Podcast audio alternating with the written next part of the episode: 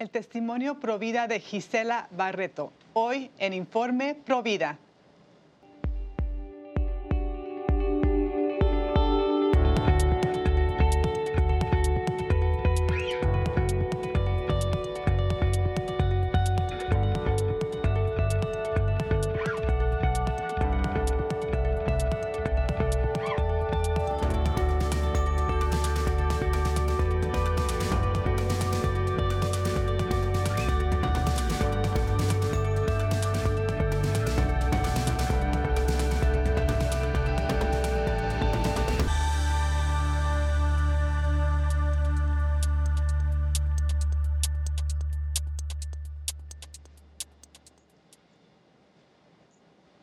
Amigos de IDRUTN, les saluda Astrid Bennett Gutiérrez, están en su programa Informe Provida.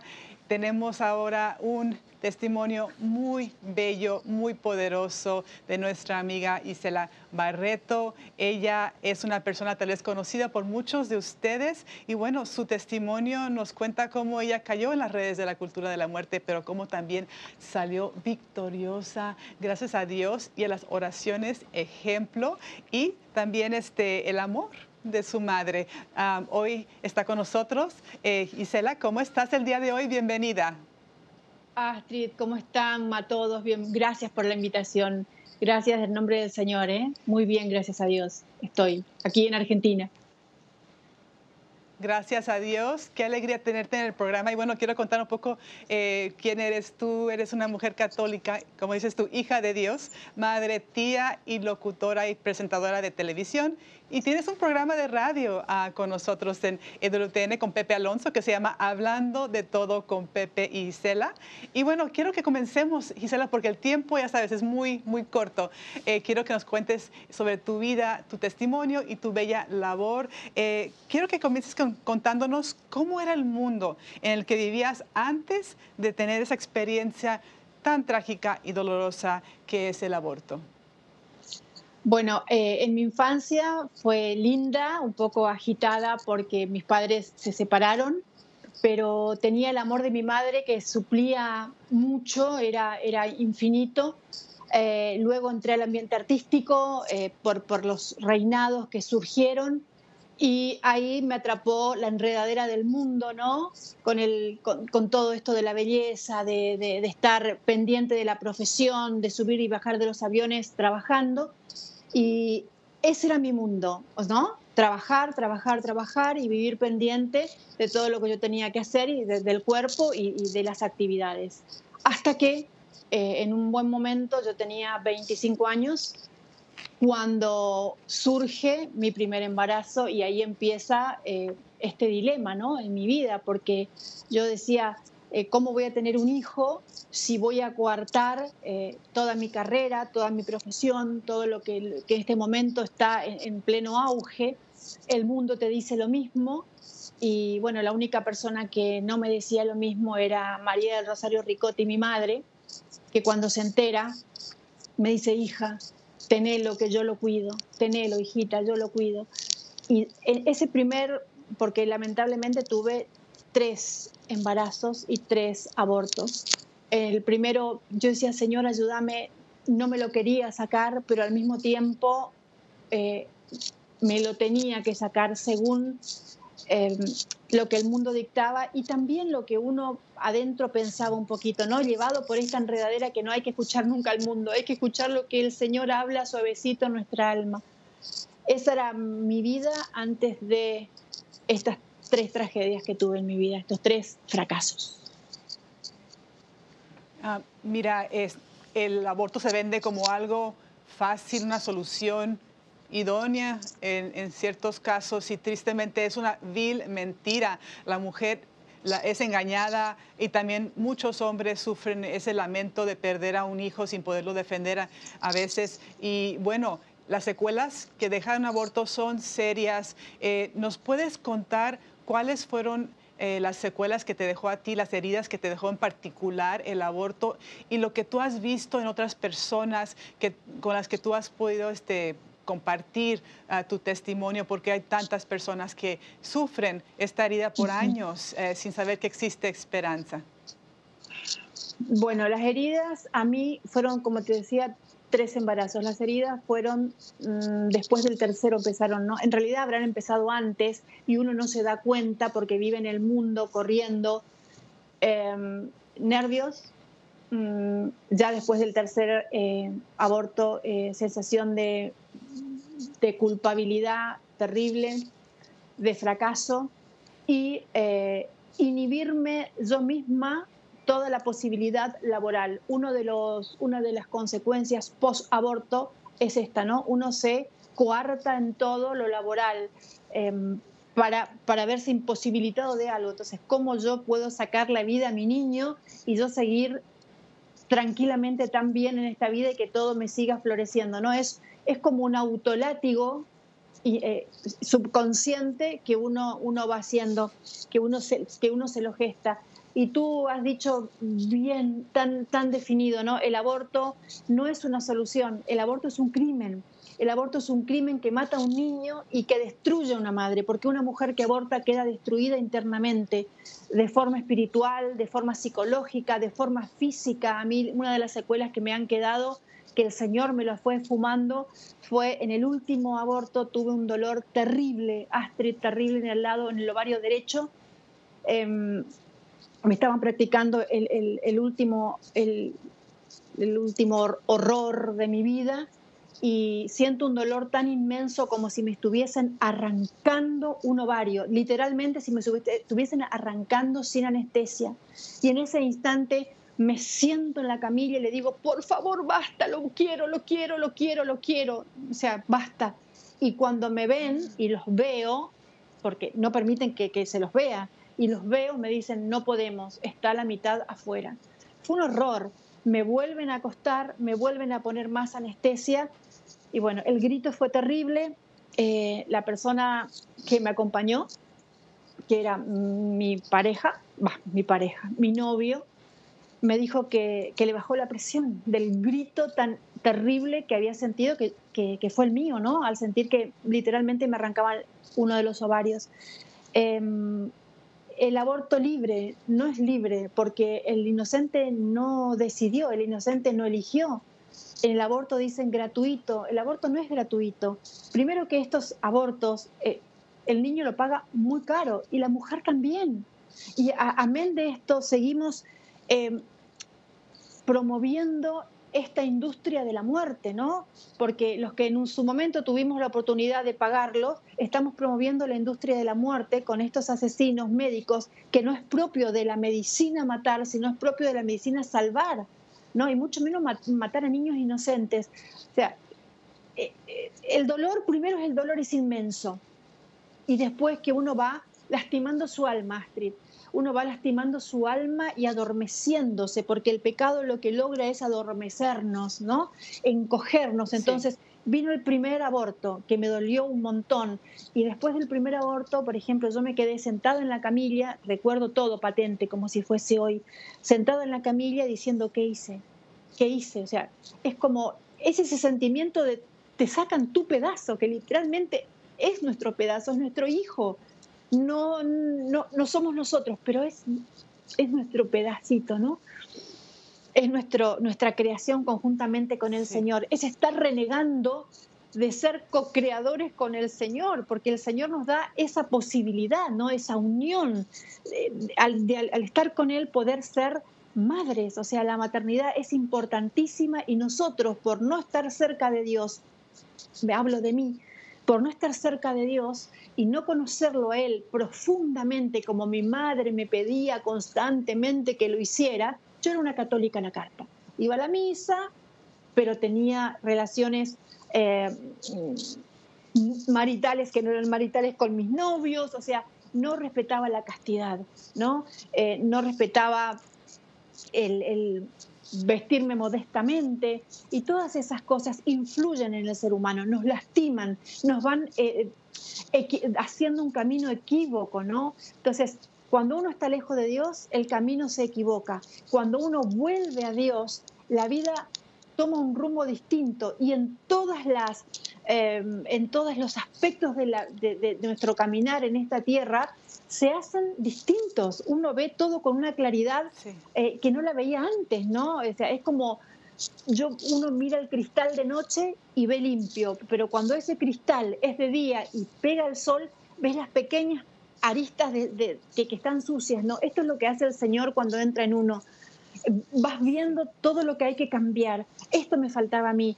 Dios en mi interior para ver, para haber evitado estos tres, eh, eh, no tener hoy a mis niños vivos, porque soy madre de tres niños, pero de tres niños que están en el cielo, ¿no?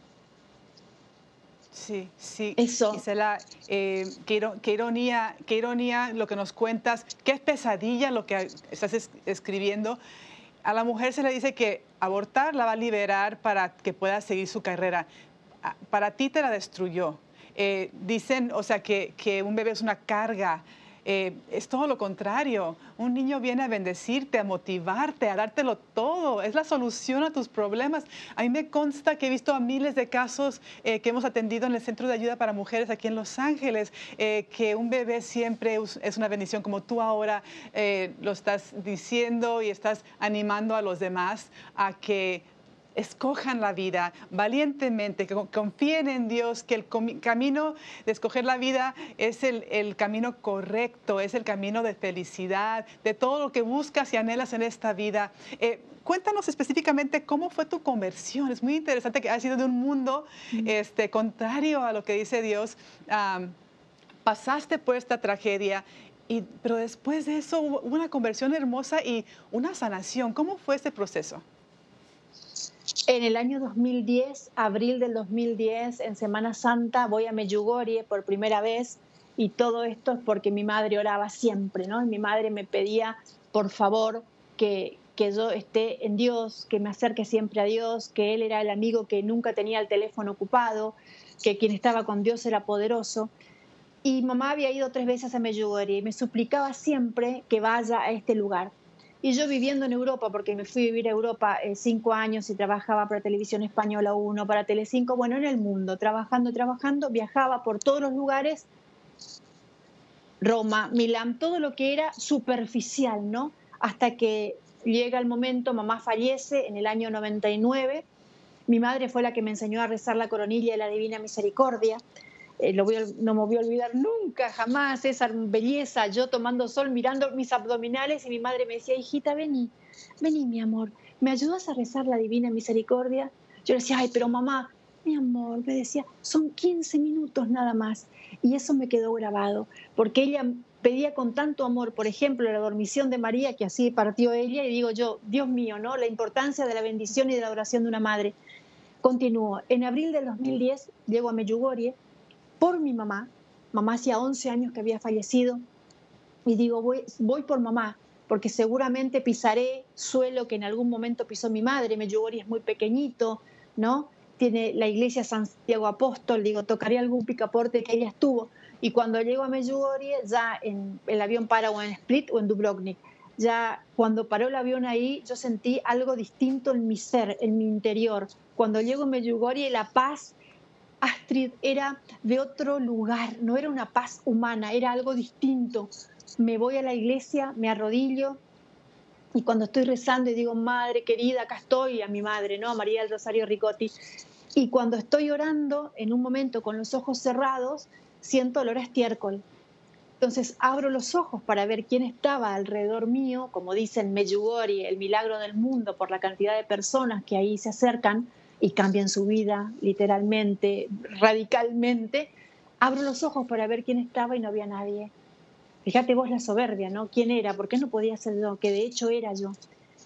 Vuelvo a cerrar los ojos y en ese momento, esto siempre aclaro, no la vi, no la escuché. La vi la escuché en mi alma, en mi interior, en oración. Y la Virgen me decía, ese olor es tu alma, es tu vida, es tu vida y ahí me vi sumergida literalmente en un lago de estiércol hasta me sentí, hasta pasando el busto prácticamente, ¿no? Y fue una desesperación, digo, Dios mío, tengo que cambiar esto de forma urgente. Bueno, y ahí empieza este cambio, que fue como si me hubiese agarrado una ola y me empezaba a quebrar la espalda porque todo lo que florecía para el mundo empezó a decaer, me quedé sin trabajo, empecé a quedarme sin trabajo. Cuando llamaba a los productores que siempre tenía trabajo, siempre tenía uno, dos y tres trabajos, nadie me escuchaba, o sea, era como que me transformé en una persona invisible. La persona, el, novio con, el cual estaba aparentemente era bueno, era un perverso eh, ángel vestido de luz. Todo así. Entonces yo tenía dos caminos, volver al mundo, que era lo que conocía hasta ese momento, o hacer lo que mi madre siempre me pedía, ¿no? Hija, prendete de Dios, hija, Dios. Mi madre era mi, mi, mi mejor amiga, pero con límites. Yo sé que los padres no pueden ser amigos si no son educadores, pero ella era, no sé, era un ángel que Dios puso en la tierra para que nos eduque, ¿no? Los cuatro hermanos. Mamá me decía siempre, prendete de Dios, y eso hice. Me aferré a Dios de una forma posible, era así como lo tengo, así vivo prendida a Él desde entonces, pero cada día más. Y Él me iba respondiendo las cosas eh, en sueños, en, en eh, Dios, porque cuando uno se entrega al Señor y cierra los ojos con todo el alma y decir, Señor, acá estoy, ayúdame, ayúdame, el Señor te va marcando lo que hay que hacer y lo que no hay que hacer. Es como, no tiene explicación, Él es, Él él, hace todo, Él hace todo distinto, Él hace todo nuevo, Él transforma, Él me transformó en otra persona. Y yo ahí pensaba, por ejemplo, también me acordaba, ¿no? Con, los abortos. Em, hay personas, había personas que me decían, no estoy arrepentida de los abortos, cuatro abortos, no me arrepiento, lo volvería a hacer, este mundo es un horror, la ideología de género, cómo está el país, por ejemplo, Argentina. Y, y yo sufriendo, porque digo, Dios mío, no lo hagan, no lo hagan, porque una vez que uno se arrepiente y vuelve a Dios, que la clave es Dios en la vida de cada uno de nosotros. La clave siempre es el Señor, porque Él nos cambia y nos transforma la vida para camino, verdad y vida. Nuestro Señor nos lleva, nos lleva a la luz. Eh, y así fue. Dejé de tener todo lo que para el mundo florecía, pero tengo todo y cada día más lo que para Dios florece. Mi alma empezó a florecer y me acordaba eh, tan fuertemente lo que decía el padre Slavko Balvariek en Medjugorje, ¿no? la belleza auténtica no puede ser desplegada si no existe la belleza del alma. Y yo en esta, primera ida a Medjugorje, porque fui tres veces, en mi primera visita a Medjugorje, fíjate vos cómo el subconsciente o cómo el Señor te va a hablar sin que uno sepa. Me fui al Cristo que, que, que emana aceite por las rodillas y toqué con un algodoncito, un pañuelito con la Virgen de Medjugorje y lo primero que hice, sin pensarlo, fue automático puse el pañuelo con el aceite en el alma y en la mente y le dije, Señor, transfórmame para ti, transfórmame por favor. Fíjate vos, o sea, el mundo te decía que lo que uno hacía estaba bien, pero en, el interior, en esa voz suavecita que es el Señor y las oraciones de mi madre, hablaban y gritaban. Sí. Yo tenía que cambiar esta vida, equívoca, ¿no? Equívoca totalmente en el mundo. Ese fue mi paso por Meyugori. Ahí está la Virgen presente. Sí, Gisela, una parte tan bella de tu testimonio que escuché, me motivó tanto, bueno, me inspiró tanto, es la parte cuando tú nos lees una carta de tu madre. Eh, cuando la escuché, sentí que como que yo era su hija espiritual también de tu madre. ¿Nos puedes leer esa carta que ella te dedicó? Sí, claro, con mucho, con mucho gusto. Esta madre mía escribía maravilloso, entre otras cosas. Ella hacía, mamá hacía todo bien, tenía sus errores, por supuesto, porque era humana, pero lo más importante que es el amor, el cimiento más importante y más grande, nos, lo dejó a todos sus hijos. Y la carta recita así, a mi siempre rubia y amada hijita. Te regalo este librito para que vivas y rememores los dulces momentos de tu niñez. En cierta manera, te identifico con la rabanilla y como a ella. Si eres buena y confías en Dios con todo tu corazón, verás cumplidos tus sueños. Dios quiere que seamos felices. Su voluntad es que sus hijos, todos nosotros, tengamos bienestar emocional, social y físico. Por esto estoy segura que si esperas en Él con toda tu fe, por más chiquita que sea, contra toda esperanza, tus deseos se cumplirán en plenitud. Agradecele al Señor todo lo que te dio, familia, inteligencia, vivacidad, trabajo, belleza. Y todo eso, si lo utilizas para el bien, Él se te dará el mil por uno. Dios es misericordiosísimo. Tus pedidos, tus tristezas, tus dudas, tus temores, tus ansias, tus angustias, todo lo ve y lo escucha su misericordia. Y Él, que es el soberano mayor de la existencia, el infinito, el poderoso, tiene en cualquier momento lo que necesites o quieras, simplemente hablarle, sin una audiencia especial, todo para vos, sin teléfonos, sin llamadas, sin citas previas, ya, en el momento, está a tu disposición.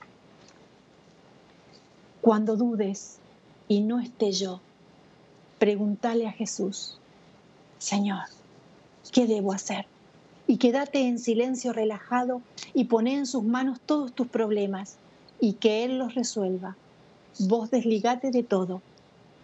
Señor Jesús, en vos espero, decile. Yo ya no sé qué hacer. Obra vos porque estoy segura que harás lo mejor para mí y para los demás. Dios, no te olvides nunca de Dios. Y piensa, si Dios está conmigo, ¿quién contra mí? Hija mía, recibe mi bendición en el nombre de Jesús. Te quiere desde antes que nacieras, mamá. María del Rosario, perdón. Esta era mi madre. Dios, sí. Dios lo tenga en su gloria. Qué grande, qué grande. Qué grande. Isela, mira, este, te agradezco tanto tu valentía, tu generosidad, que compartas tu historia tan dolorosa, pero también tan llenas de, bellos milagros de Dios y el corazón de tu madre, que ahora es tu corazón eh, también, y tú estás haciendo por nosotros lo que ella hizo por, por ti, eh, dándonos ánimo. Y otro mensaje que me gustaría que compartas brevemente, porque el tiempo, bueno, siempre se acaba, como tú bien sabes, en la radio y en la televisión. Este, la solución a todo esto, la solución el plan de Dios, el amor auténtico, ¿por qué la castidad es la solución para terminar con el aborto y para encontrar la felicidad que todos buscamos? Porque la castidad en todo el sentido, físico, espiritual, mental, tiene que ser casta, como decía San Juan Pablo II en Teología del Cuerpo, en su plenitud, no en su totalidad. La castidad te resguarda, eh, eh la castidad uno la tiene cuando está con el amor del Señor. Es, el amor del Señor te da esa castidad para que uno pueda orientar sus sentimientos, que Él nos dio con todos estos deseos, pero para que esos deseos y sentimientos lleguen a un buen lugar, ¿no? La castidad hace que el hombre también tiene que ser casto y amar a Dios antes que a nada, para que te pueda amar y valorar a vos. La castidad hace que uno pueda evitar, por ejemplo, entre otras cosas, un embarazo, es ese, ese pegar un paso eh, innecesario, porque yo siempre hago esta comparación. Cuando uno tiene hambre, come algo salado, una comida salada que te alimenta y te fortifica, no el postre que te engorda y nada más. Bueno, esto es lo mismo. Si uno rompe esa castidad maravillosa que nos dio el Señor antes de llegar al matrimonio, estás eh, no mirando lo que tiene la otra persona, si la otra persona tiene tus mismas virtudes, tus mismos valores, si esa otra persona realmente si te ama, te va a respetar tu castidad porque no te va a usar como un chicle y te va a tirar, te va a esperar, ¿no? Para que lleguen a esa unión, para esa unión, a esa, esa comunión perfecta que pide el Señor, porque eh, esa, esa entrega libre, libre, total, fiel y fecunda, y una entrega libre es cuando uno se entrega en castidad, cuando uno ya eligió a esa persona porque tiene los mismos valores, las mismas virtudes porque aman al Señor por sobre todas las cosas. Y les juro, les prometo ahora que estoy en esta, en esta etapa de mi vida ya hace 13 años, que se puede.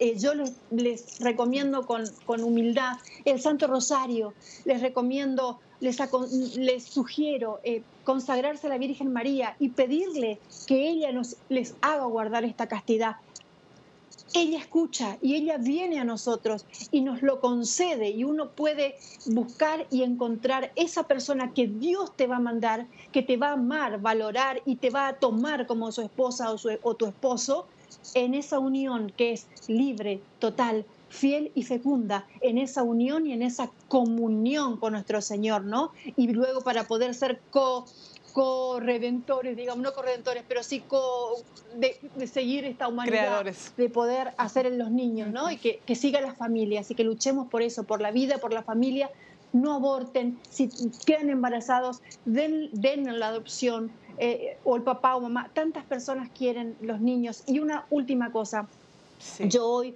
cuando miro a mis sobrinos y los cuido, siento tanto amor y esos ojos de los niños cuando te miran es un amor que no es un humano, es Dios quien pone a ese niño para que te ame. Bueno, Dios pone a ese niño en tu vientre para a través de ese niño poder amarte y abrazarte.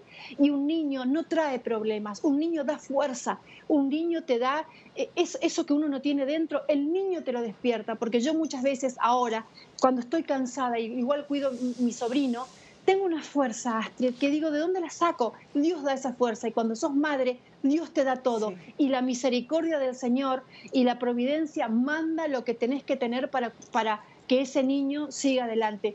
Por favor, por el, el nombre del Señor, no aborten, tengan a ese niño, sean felices, porque después cuando los quieran tener, lamentablemente muchas ya no podemos.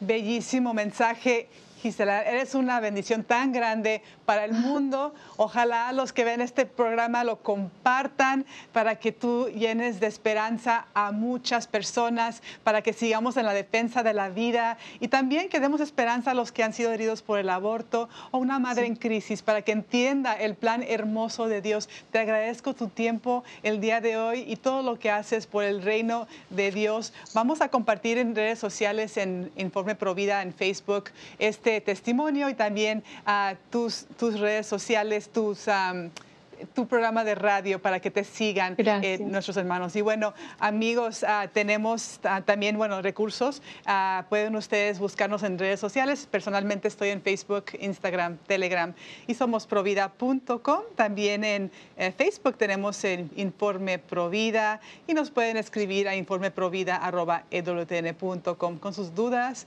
o ideas para el programa. Y acuérdense de compartir este testimonio de Isela Barreto Pondremos el enlace y demos palabras de amor y esperanza a una pareja que quiera abortar o alguna persona que haya abortado. Decirle que existe sanación en Cristo y busquen los recursos Provida para que den ustedes ayuda práctica como los centros de ayuda Provida CAM que están en toda Latinoamérica y los ministerios de sanación como lo son viñedo de Raquel para las heridas después del aborto. Y bueno amigos, acuérdense que todos los católicos somos pro vida. Hasta la próxima. Dios los bendiga.